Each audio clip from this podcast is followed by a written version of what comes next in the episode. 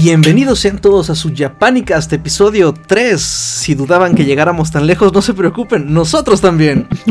la, la- la verdad. Estamos, estamos esta noche el compañero Isaacs, ¿Qué tal? Buenas noches. Moloco ¿Qué onda? Buenas noches. y Cinta. Muy buenas noches. Hoy Drian anda por ahí grabando otro, grabando otro podcast, pero bueno, Bueno, qui- quizás al ahí, ratito, bueno. quizás si al rato pase a saludar. Sí.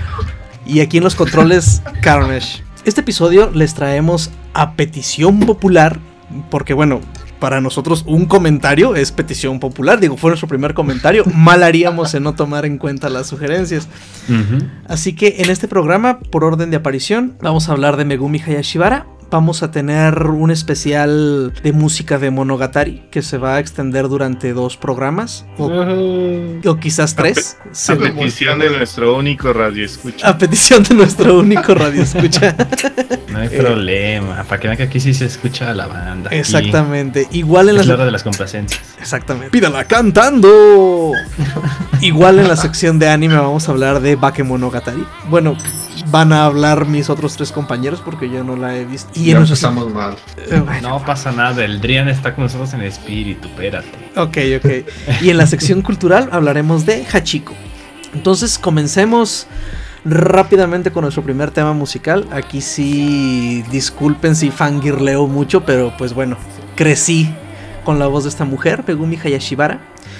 Eh, es una seiyuu que prácticamente hizo, bueno, la mayoría de las voces que recordamos de, la- de los animes clásicos. ¿Eh? ¿Cómo cuáles? A ver. A ver, hacia lo rápido, o sea, es un, un montón, pero digamos, de los más conocidos fue Momiji de Blue Seed, Tomoko de DNA, de DNA 2, DNA al cuadrado, no sé cómo se, sea lo correcto en japonés. Fue Faye Valentine en Cowboy Bebop, Tsubame de, Oh. de Akihabara de Nogumi, fue Ha- Haruka de Love, de, de Love Hina, Rei Ayanami, Yuikari, Pen Pen y... No manches. Incluso fue la voz de Pen Pen, o sea, es la, es la cosa que es muy curiosa. Es- en la película de Paprika también fue la voz de la, de la protagonista. Es Jessie, la del equipo Rocket. Ah, Bulbasaur. no manches. ¿Oh, sí, sí, sí. Jessie, Bulbasaur, Pidgeotto, Goldeen, el Pokédex. También es Haruka de Love Hina. Exactamente. Lima de, Wow. Lima de Cyber Marionette, Ranma Chan, Lina Inverse. Prácticamente en todos sus animes clásicos ella fue ella fue la voz también también fue Seiyuu en varios videojuegos y películas. O sea, ella al ser como tal una una, una actriz de doblaje también es la voz de, de varias personas en películas de live action. Eh, por ejemplo, prestó su voz en Scream, en, En vers- Scream versión, en versión japonesa. Sí, sí, sí. Es en, el, en, el en la versión doblada de Scream, ella era Casey Becker. O sea, bueno, es la voz de Drew Barrymore, pues. Eh, Trixie, la de los padrinos mágicos. Ah, esa sí, no me la esperaba. Ajá. Bueno, en fin, o sea, infinidad. Incluso aún participó todavía en el rebuild de Evangelion.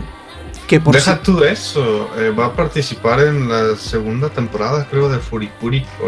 Ahorita estoy mirando ese dato. Ah, eso no sabía, excelente. Y también es, perdón, también es la voz del, ¿te acuerdas de la canción del meme, meme, meme? ah, es cierto, también. También, también, eso lo leí creo que apenas anoche. Eh, ¿De MMM?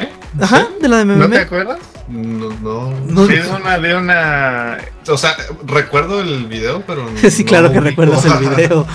No, hombre. No, vi- no ubica la cancioncita, seguro. Exactamente, Claro. o sea, entonces prácticamente es una de las actrices de doblaje que tiene desde el 80 y... Ajá, en el... Sí, en el 86, en Maison Ikoku. Y de ahí hasta ahora, porque uno de sus últimos trabajos de doblaje que hizo, por si no lo sabían, yo también me acabo de, de dar cuenta, fue en el Rebuild de Evangelion 3.0, que ya está hecho el doblaje. Quiere decir que sigue la animación y esperemos no tardar tanto en que ya tengamos por fin la tercera película. Pero. ah, no, no es cierto. La que estamos esperando es la cuarta. Bueno, ya está el doblaje de la cuarta. Ya se, ya se, ya se, ya se grabó el doblaje de la cuarta película. Entonces quiere decir que, pues, bueno, a los tiempos que trabaja Hideaki Anno, quizás el próximo año ya tengamos el último, la última parte del rebuild de Evangelion. Y bueno, ya me extendí un poquito, así que vamos, vamos con la música. Esto es Level Emotion de Saber Marionette J.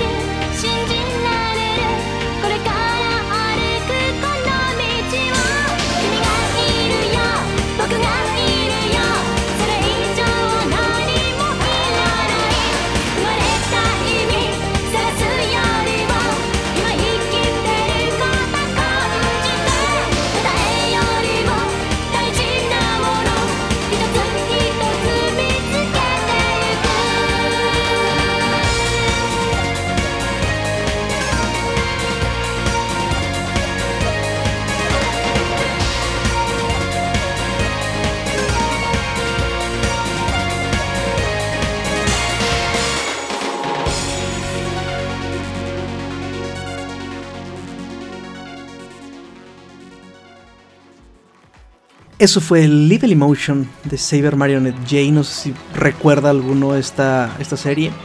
Aquí la tuvimos por cable cuando aún existía Locomotion Uh, ese canal era la gloria. Sí, Y la Locomotion. programación nocturna era otro, era otra onda, eh. Sí, pasaron muy buenas películas ahí en Locomotion. Y bueno, me pasó en realidad lo que le pasó a Isaacs el programa pasado, que quiso eh, buscar canciones de, de The Pillows que no fueran del soundtrack de FLCL, pero... Sí.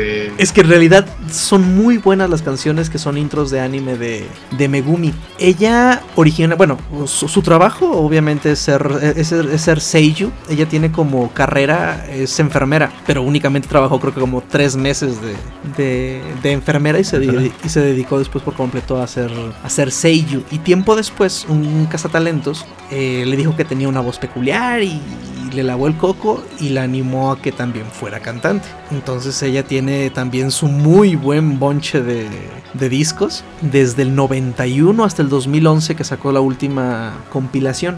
Y vámonos con esto que es Get Along, intro de Slayers.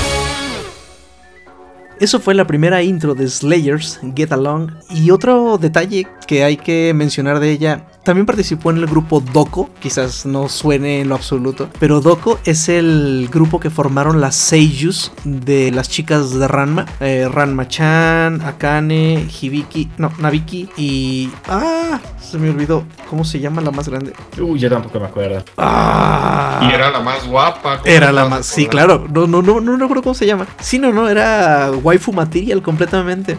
Bueno, las cuatro formaron un grupo para cantar los openings y los endings que se llamaba Y obviamente también ella salió ahí. Sacaron un disco, de hecho, por ahí lo debo de tener original, aunque no lo crean. Compraba discos originales alguna vez en mi vida.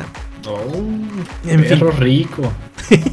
Es que era cuando falsificaba documentos de la prepa para mis amigos que llegaran con buenas calificaciones y sin reportes a sus casas. Ah, Este. Entonces ahí caía algo. Pero en fin, nadie escuchó eso. Y para terminar, vamos con Northern Lights, la intro de Shaman King, que también cantó Megumi Hayashibara. Cierto, Kazumi. Gracias, Isaac.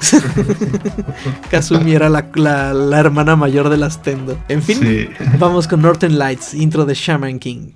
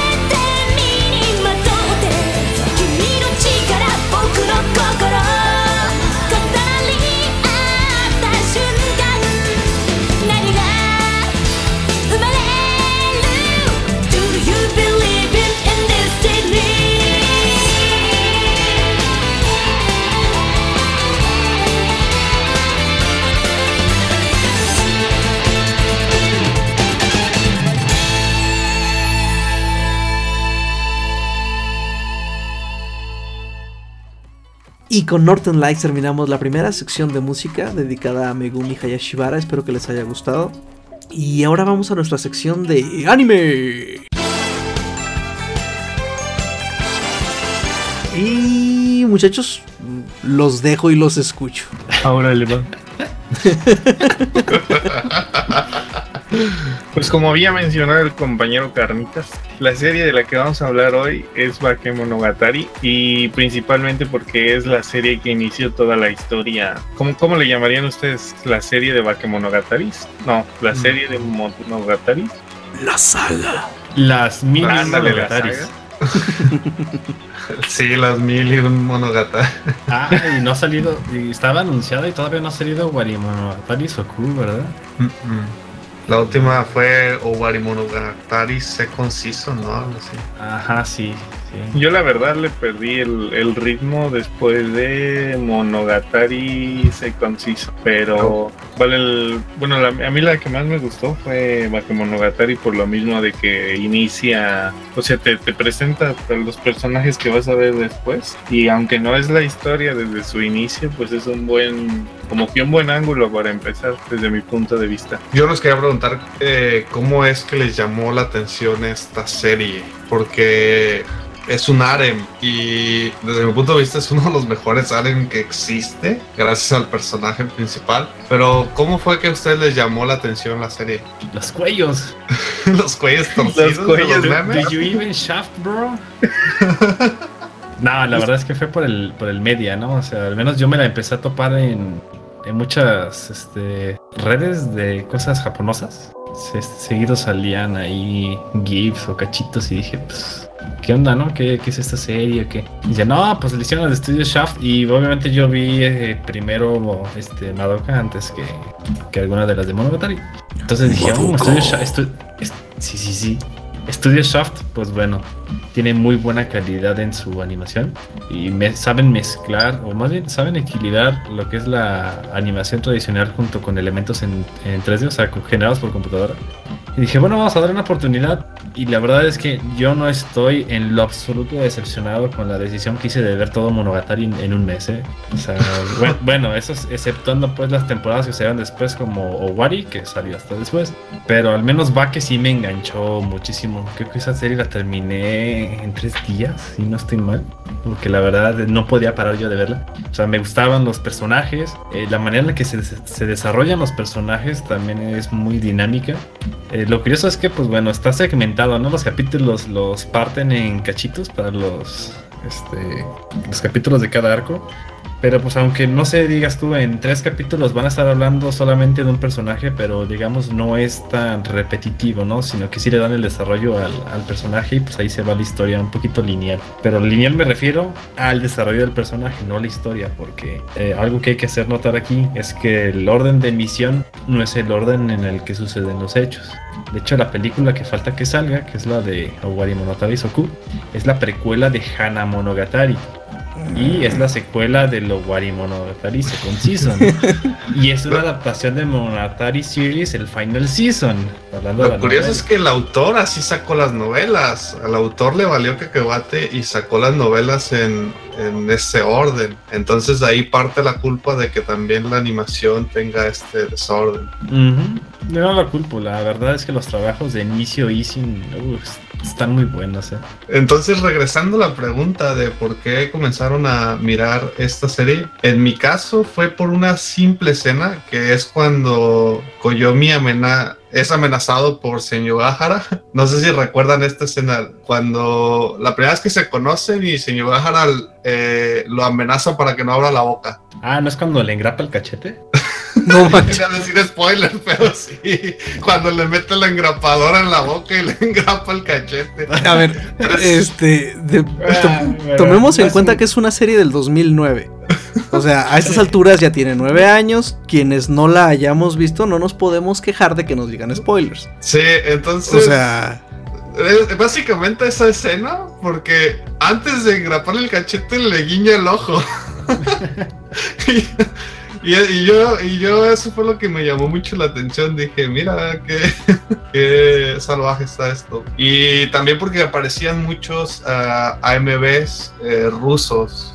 Y los rusos tienen un sentido del humor muy bueno, entonces yo sabía que era buen material de comedia y así es. Y hablando un poquito de, de lo que trata la serie, es una serie que gira alrededor de Koyomi y básicamente es un harem, pero es uno de los mejores que hay, gracias a que el prota no, no es el típico No el monaguillo no es, de este, templo, ¿no? No es cringe. El, el personaje. Sí, y él va ayudando a, a, a todas las personajes a deshacerse de maldiciones, de, de- ¿cómo le llaman? ¿Yokais? O no son yokais, ¿verdad? En este anime son... Mm, Pues son demonios o monstruos. son Es que es algo demonios. así, ya ves las- son la- como dicen los, ¿qué? Los subs en español, las excentricidades. Las extrensi- El, extrensidades. el sexo. Ex- ex- ex- ex- ex- Externocleidomastoideo. Ya me pasó lo que a Mayui se me, se me lengua la traba. Pero- Arararaisan. Pero sí, básicamente esa es la historia, ¿no? Él les ayuda a deshacerse de, de estos demonios. Pero es. Tiene mucha comedia, tiene muy buena trama. Por ahí hay unas temporadas que son un poquito eh, flojas, pero Bakemonogatari es de las mejores. Entonces, ¿es, es, es cómica o es.? Ah, sí, ti- tiene mucha comedia. Sí. O sea, sí se Tiene pone comedia, seria. tiene suspenso, tiene. Y- drama. Oh Sí, Dios, drama. cómo tiene diálogos. Es uno de los animes que más diálogos tiene. A eso iba yo. Yo la conocí justamente porque en, en aquel entonces ya ni recuerdo en qué fansub estaba. Y a alguien se le ocurrió decir, no, hay que trabajar en ella. Y el tipo que la iba a traducir se fue a no sé dónde. Y así como que, ah, ayúdanos, ¿no? Y me pasaron así el archivo de la Ejisu. Y eran como 1400 líneas o una cosa No así. inventes. Sí, cuando pues normalmente un, un anime llega a tener 600 o 700. Y me acuerdo que era un, era un, era un, ah, era un relajo también encodearla porque haz de cuenta que al inicio de los capítulos te hacen como una recopilación del anterior, Ujú. pero con texto y con más texto que con imágenes. No inventes. Entonces haz de cuenta que tienen una, una, este, una tonada muy, como que muy clásica en todas sus, en todos los inicios en la que va tan, tan, tan, tan, tan, tan, y así lo va, lo van este, poniendo cada vez más rápido y Ujú. todos cada vez que suena el tan, cambian la escena de diálogo y es más texto. Imagínate, nosotros que no, no leemos japonés, pues tenías que poner ahí este, la traducción y nada más duraba uno o dos segundos y lo cambiabas y así Menos iba- eso. iba, re- iba reduciéndose el tiempo y normalmente la gente que lo leía pues le tenía que poner pausa. Sí, tienen la manía de poner muchas imágenes estáticas, o sea, un fondo negro con letras y lo ponen y quitan en chinga, entonces no te da tiempo de leer lo que, lo que dice, le tienes que pausar literalmente. Creo que es el anime en el que más usas la barra espaciadora para pausar. ¿eh? Sí, Ah, bueno, la tecla que usas para pausar. de tantos diálogos y, y de estos eh, mensajes ocultos o no subliminales, ¿no? Le podríamos llamar. Ok, Y yo bueno, por, por- al menos para mí fue creo que de las series en las que me regresé de ver anime en inglés a verlo en español porque no le entendía la complejidad de la traducción en inglés. Para se los que no acuerden. conocen la serie, véanse las escenas de Nadeko y seguro caen. No, espérate, con las víboras ahí bien apretadas, no. No, yo creo que sí, más de uno va a caer. Bueno, voy a, voy a intentarlo, digo, igual y me pasa lo mismo que con Toradora, que la terminé en tres días. Probablemente además de que solo son 12 capítulos, Excelente. Y, y cuando estaba transmitiendo me acuerdo que mucha gente dijo, ¿y por qué no hay más? Porque el final que tiene es así muy abierto y bonito en no sé qué sentido de la palabra, pues así muy, muy juvenil. Ujú. Y otra cosa que es al, al punto que seguimos es que la música va por arcos. Eh, cada opening es por un arco de cada persona. Entonces el primer opening, que es el de Senyo Gahara, recorre su arco, termina el arco de ella, empieza el arco de... De, de Nadeko, De ¿no? Mayui, ¿no? No, De sí. Caracol. Yo Ajá, sigue el arco del caracol. Ah, Después sigue el arco del mono. ah, el sí. Y luego el dial de las. El de, que el de la serpiente y al último que ese arco de hecho no se termina ahí, como que lo deja bien, lo empieza pero no lo termina, que es el arco del gato.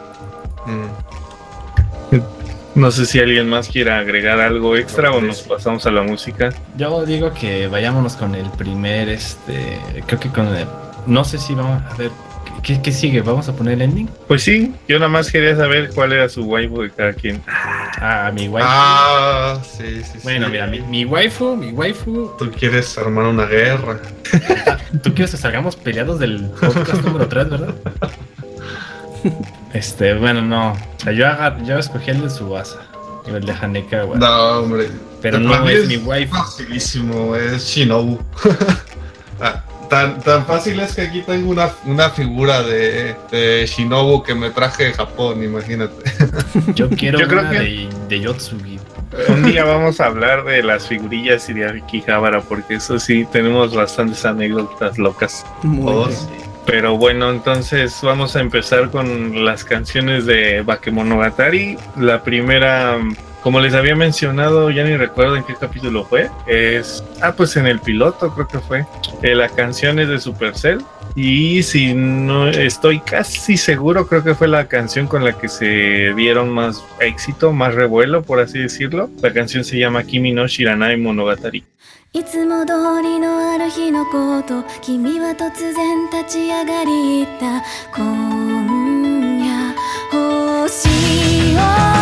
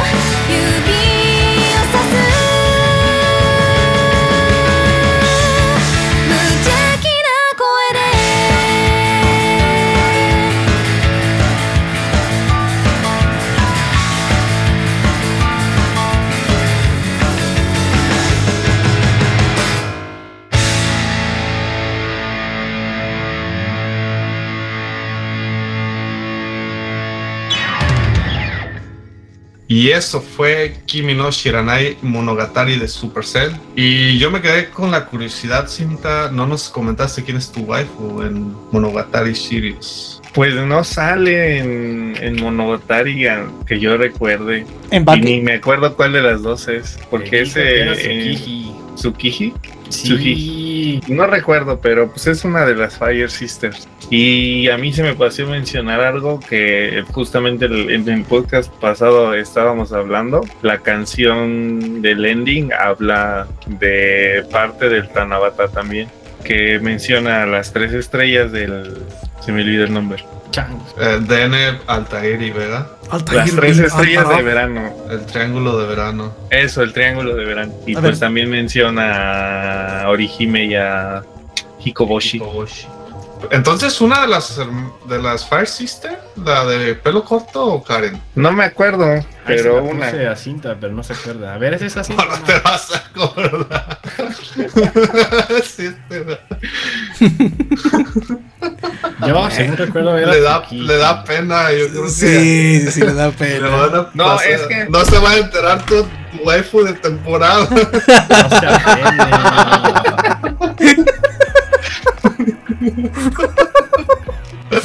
Ah, ok, esto ya no superó. ¿Cuál es la del Fénix? La del Fénix. Ella. Ah, entonces es es la ella. del Fénix. Ah, ok, ok. Continuemos. La siguiente canción me parece que es la de Rena y Circulation de Hanasa Wakana, la waifu del Molokis. Sí, ¿no?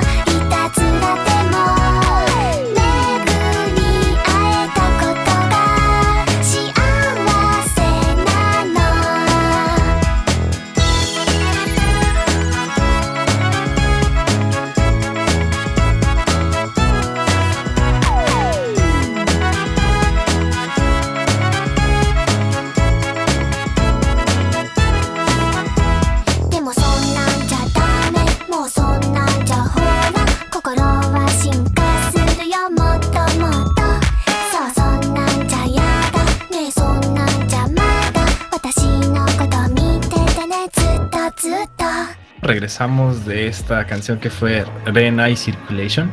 Yo creo que debe ser de las más populares de Bakemonogatari. Ya sé que la hayan escuchado en la versión original o en alguna de las versiones meme con Snoop Dogg en la versión de Smoke Weed Every Day. ¿Es en o serio? muchas. No, sí, Sí. ahí búscala. Si no, ahorita la, ahorita la pasamos aquí internamente para que la veas. O las otras múltiples versiones que hay meme de la canción, porque la verdad es que hay bastantes. Pero bueno, prosiguiendo con las con nuestro especial monogatariano de esta noche, tenemos el opening de los últimos capítulos de Bakemonogatari que corresponderían al arco de, de Haneka Tsubasa. Vámonos con esto que es Sugar Sweet Nightmare, interpretado, claro, por Yui Horie. Vamos.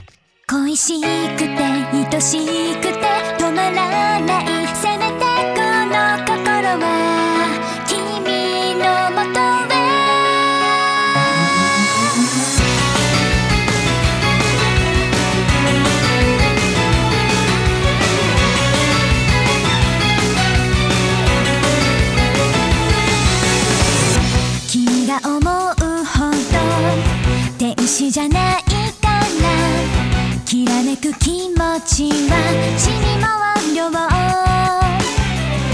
いっそのことも悪魔になれたらつぶやく言葉は意味もあ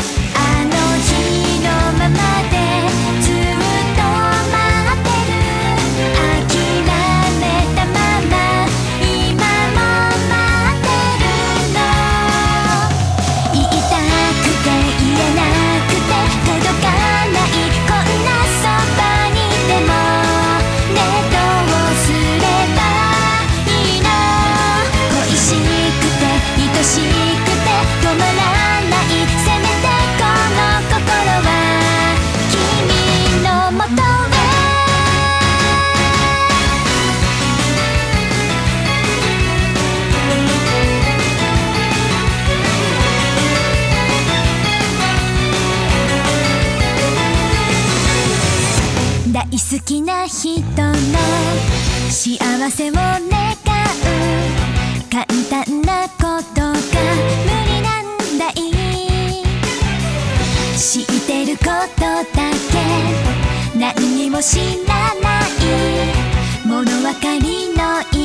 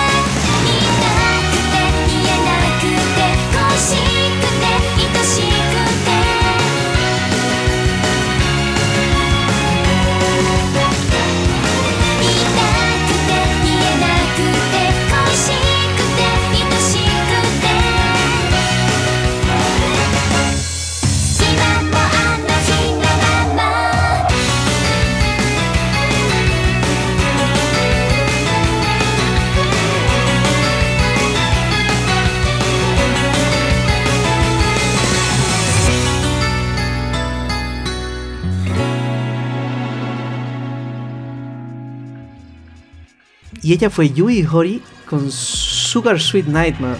Y con eso terminamos nuestra sección de música de Monogatari. Que les recuerdo es la parte Parte 1. uno. El siguiente capítulo vamos a seguir con más canciones de Monogatari.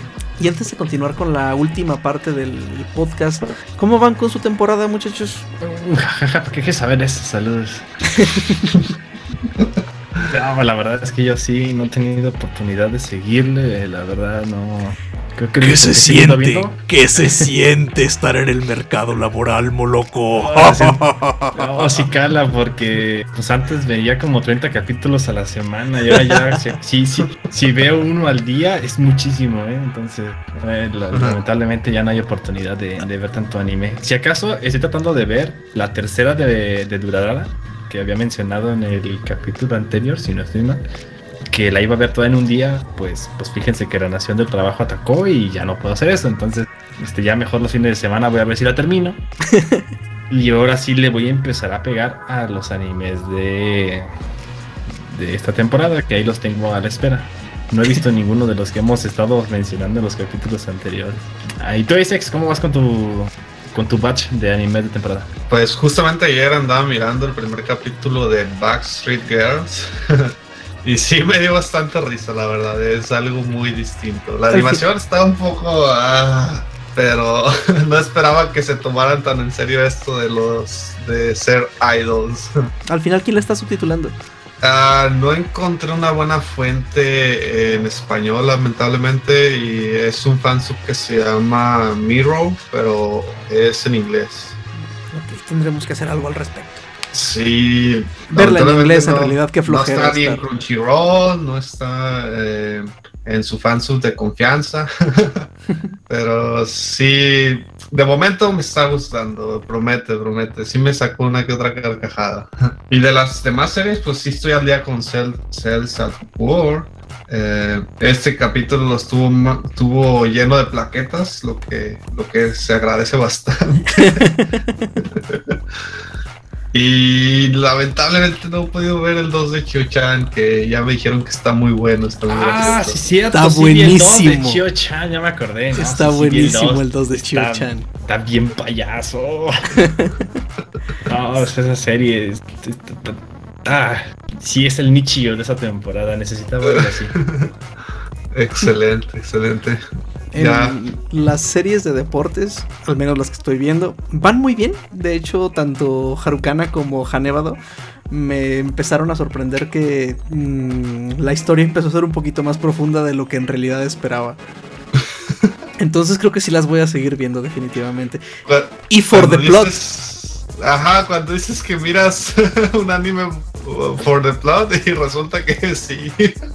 No, es exactamente, exactamente. O sea, me pasó justo eso. En especial Harukana. Sí, Harukana dije. mm. Pero en realidad empezó, bueno, se está tornando bien la historia en el- a partir del segundo capítulo. Hanebado ya va en el 3 y sí tiene más backstory del que del que pensé que tendrían las dos juntas. Bien, verdad que darles una, la regla de los tres capítulos. Exacto. Ya que salga, por supuesto.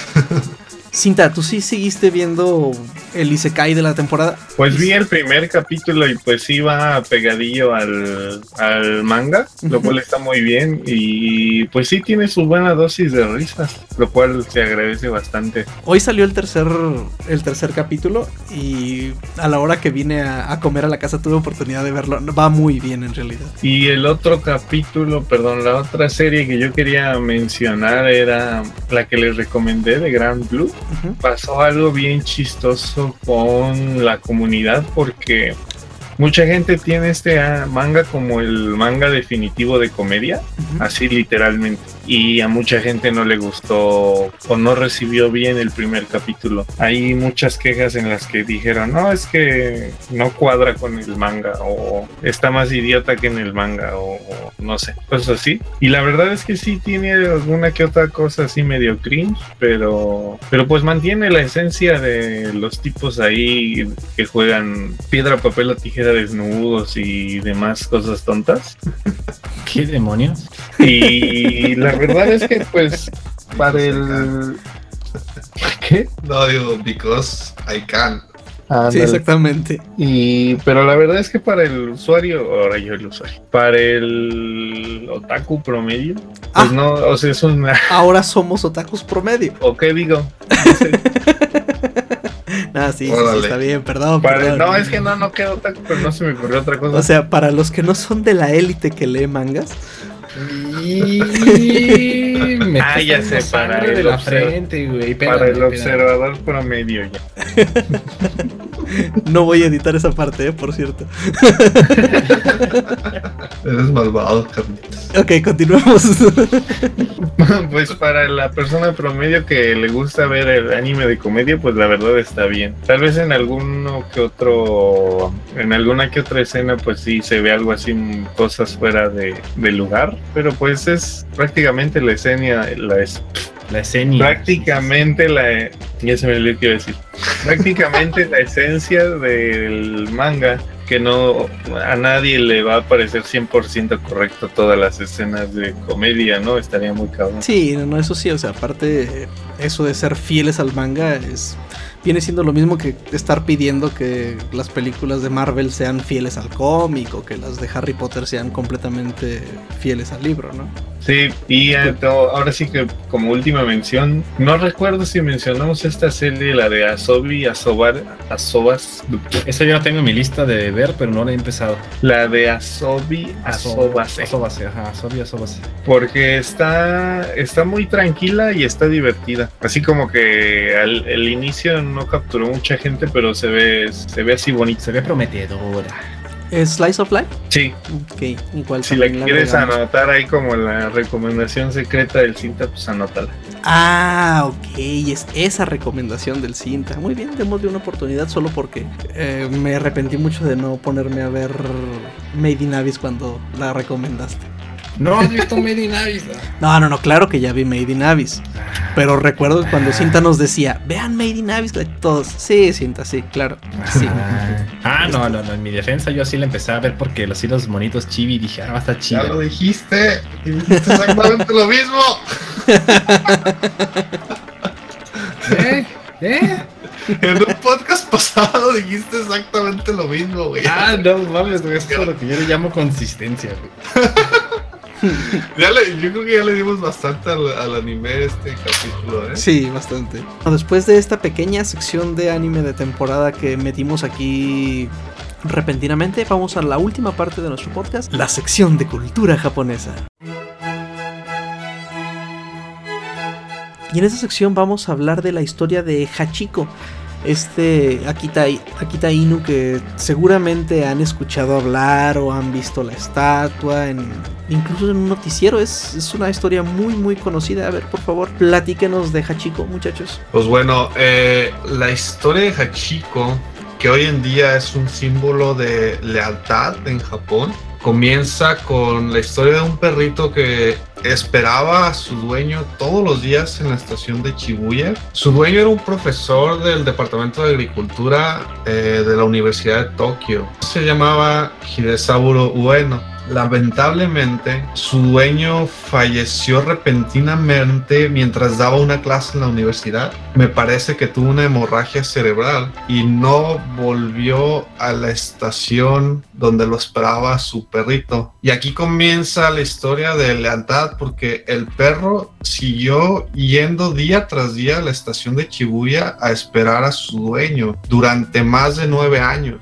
Y la gente lo empezó a notar porque ellos ya habían visto a- al, al profesor Ueno con su, con su perro Akita y empezaron a notar que ya no, ya no, ya solamente estaba el perro, entonces empezaron a alimentarlo, comenzaron a, a cuidar de él, pero lamentablemente nueve años para un perro es bastante tiempo y, eh, llegó el momento en que el perro también murió, parece ser que tenía cáncer, el Hachiko, y pues bueno, así nació la, la historia de este, de este perrito, que hoy en día tú puedes encontrar una estatua que fue erguida en conmemoración a, a Hachiko en la estación Chibuya, justo saliendo de la estación Chibuya, tú vas a encontrar eh, esta estatua. Y pues bueno, no sé ustedes eh, si, han, si habían escuchado ya sobre Hachiko, estoy seguro que sí. No sé si nos quieran mencionar algún dato curioso o algo que se ¿Tienen me haya foto? escapado. ¿Tienen foto con Hachiko? Yo sí me tomé una foto con Hachiko, claro que sí. ¿Con el Yo disecado también. o con la estatua? Con la estatua, porque no, lamentablemente. ¿Lo- lo- lo es- tienen es disecado? un- sí, eso es un tema interesante, porque el pelaje de, de Hachiko lo La hizo. salea. Lo tienen en, en uno de los museos de Tokio, no recuerdo el museo exactamente. Qué creepy. Sí, o sea, des- desollaron al mejor sí. perro del mundo y museo. Bueno, de todas maneras ya estaba muerto, digo. Eh, sí, pero bueno, ya me ha tocado desollar animales muertos y créeme que no es una tarea bonita, ¿eh? no, No, pues no, preguntes no, por qué, pero, Me imagino que no. pero, pero no está chido desollando animales. Pero bueno, por ejemplo, en, en Villahermosa, Tabasco, ahí en el, en el museo. Ay, ¿cómo le llaman? El parque museo de. Ay, se me olvidó cómo se llama. Bueno, total, tienen disecado un cocodrilo que era, por así decirlo, el cocodrilo más famoso de ahí. O sea, supongo que, supongo que es lo mismo, la gente quiere seguirlo viendo. Sí, es que eh, es una historia increíble, ¿no? O sea, nueve años y el perro llegaba a, a la estación con una exactitud muy consistente. O sea, a la misma hora siempre lo esperaba, siempre era por él. Y lamentablemente para los animales, ellos, el perro nunca conoció la verdadera razón de por qué su dueño ya no regresó. Entonces es algo muy triste, ¿no? Porque el para el perro no, no hay una explicación de por qué el dueño nunca regresó. Y de hecho hubo una conmemoración para tratar de reunir a, a, a Hachiko con su dueño y hubo varios eventos. Uno de ellos fue que al momento de cremar a Hachiko añadieron alguna de las cenizas de, de- del profesor Bueno. Y también hay otra estatua conmemorativa donde, donde está Hachiko jugando con, con el profesor. No está en Shibuya, está en otra, en otra locación, pero, pero ese, esa estatua es precisamente para, para conmemorar de que ahora ya se reunieron después de, de la muerte, ¿no? Espera, lo desollaron y lo que quedó lo cremaron. Ok, está muy creepy esto, ¿eh? Este, voy por agua.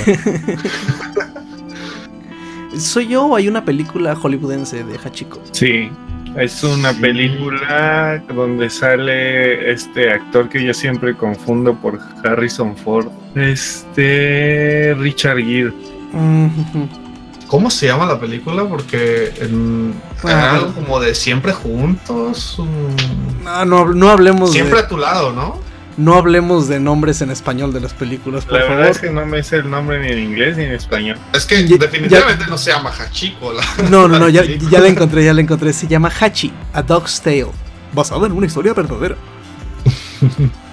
Pero sí, este Ha- Hachiko se convirtió en un símbolo de, pues, como de lealtad. Y una vez que erigieron la, la estatua afuera de la estación, se convirtió en el punto más famoso de reunión de, de Tokio prácticamente.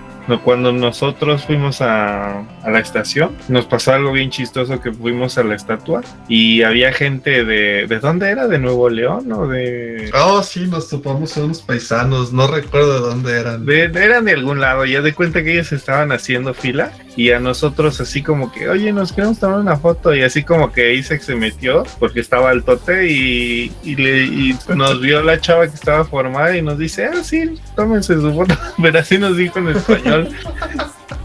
Y, y se voltea y dice, y le dice, ¡Ah, acabar! De México, güey. No me fijé Sí. que estaban haciendo fila, fíjate. Yo creí que entraban de forma random a tomarse la foto. Entonces yo vi que la estatua estaba sola y pues agandallé. Poniendo en alto el nombre del país, ¿no? Tierras Pero es que no, de veras, no te creas, no se notaba que había una fila. O sea, de cuenta que estaba gente así como con un pie adelante y otro atrás esperando así que se quitaran y te metías a tomarte una foto. Y, y algo bien chistoso nos pasó, que primero se tomaron la foto este y no me acuerdo si Connie también se tomó, perdón, se tomó una foto o no, pero fuimos a dar una vuelta y después ya de regreso dije, ah, yo también me voy a tomar una foto. Y tuvimos que regresar y había todavía más gente. Sí, eh, había muchísima gente queriéndose tomar una foto con Hachiko. Y también ahí en el, en el, en el cruce tan famoso de cuántos sentidos es. Eran, son cinco, son cinco cruces. eh, Que sale- Sale en la de Rápido y Furioso, sale pues, en... De hecho, es el. Cuando la gente habla de Shibuya, piensa uno automáticamente en el cruce de Shibuya. Ey, Incluso le, Sí, le- se ríen mis compañeros de trabajo porque me preguntan que si alguna vez voy a ir a Japón. Les digo que, que mi religión, así como los musulmanes tienen que ir alguna vez en su vida a darle, a darle vueltas al cuadrote, yo alguna vez en la vida tengo que ir a pararme, a cruzar el cruce de Shibuya. Es, deja es algo, es algo que hay que hacer. La estatua está justo en una de las esquinas de ese cruce. Oh, Entonces ya te imaginarás el La cantidad de gente intentando cruzar y al mismo tiempo los que están intentando tomarse una foto, los que van saliendo de la estación. Eh, ah, es. un mar de personas, es un mar de Sí, personas. Y además cuando es alto en todos los cruces, la gente agarra ese minuto para sacarse selfies, para hacer cualquier bobada. Eh, Cuando nosotros estábamos, había un grupo de... Creo que eran de la India, no estoy tan seguro. Y agarraron todos y se haz de cuenta que se sentaron en el suelo y alguien más le estaba tomando la foto así a media calle. Pero luego se ponen verde y impiden el tráfico, porque no se Sí, quitan tienen que estar corriendo, pero eh, o sea, en eh, Shibuya como que lo más conocido es Hachiko, ese cruce y el edificio 109 de Shibuya que ¿El de la Sony? no no es de Sony, es es este no sé si es de moda o es de un centro Sí, comercial, era, era una- un centro comercial de ropa. pero así literalmente dice Shibuya 109 y es así como que el, el más representativo que hay en quién sabe cuántos animes, nada más que luego lo cambian, luego dice 106 o dice 611 o Ah, ok, ok. Por aquello de los del copyright. Y pues volviendo un poquito al tema de Hachiko, aquí les tengo un dato curioso y es que se hizo un estudio cuando el perro todavía estaba vivo y se encontró que Hachiko era uno de los 30 Akitas pura raza que quedaban en todo Japón. O sea, el, el- el- el pobre animal, aparte de que se le murió el dueño, este, mientras estaba ahí todavía fueron a picarlo para sacarle sangre y luego dijo como loco, lo desollaron, lo, lo, lo desollaron y lo quemaron, por Dios. No, sí está canijo, eh. No sé qué tipo de pruebas le hayan hecho, pero lo de la cremación sí, sí pasó. Ah, y Lo curioso también es que les costó 30 yenes. ¿Hachiko? Aquí tengo el dato, ajá. Y 30 de Saburo Ueno lo compró por 30 yenes, lo cual era una suma considerable en Ah, ese tiempo, ok. en 1923. Y si él estaba Ah. buscando una Akita Inu que fuera pura raza. Entonces fue desde, pensé que era una historia un poquito más reciente, por ahí de los 60 o algo así. No, no, no, es vieja, es vieja, así como el caldo, hace cuenta, así vieja. vieja. Ah, ya, ya, ya, ya. Y también hay datos curiosos que dicen que pues, no crean que todo fue ¿qué? felicidad para el perro estar esperando al dueño ahí en la estación. No, ¿eh? pues no me Aquí, imagino que men- no. a- aquí mencionan que muchos este, transeúntes y niños bulleaban al perro y lo trataban mal y lo pateaban para que se quitara de ahí.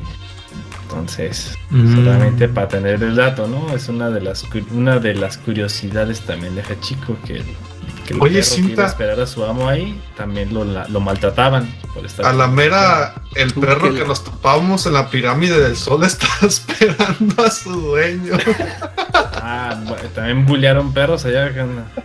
Es que es, eso ahora sí que nada más porque estamos hablando de perros, pero literalmente cuando vino Connie y Asex Ah. al DF, fuimos a Teotihuacán y había un perro así literalmente en medio de la fila para subirte a la pirámide del sol y no se quitaba. Y haz de cuenta que sí había gente que lo intentaba mover con el pie y no, no obviamente tampoco te daba una mordida pues pero no se movía de ahí.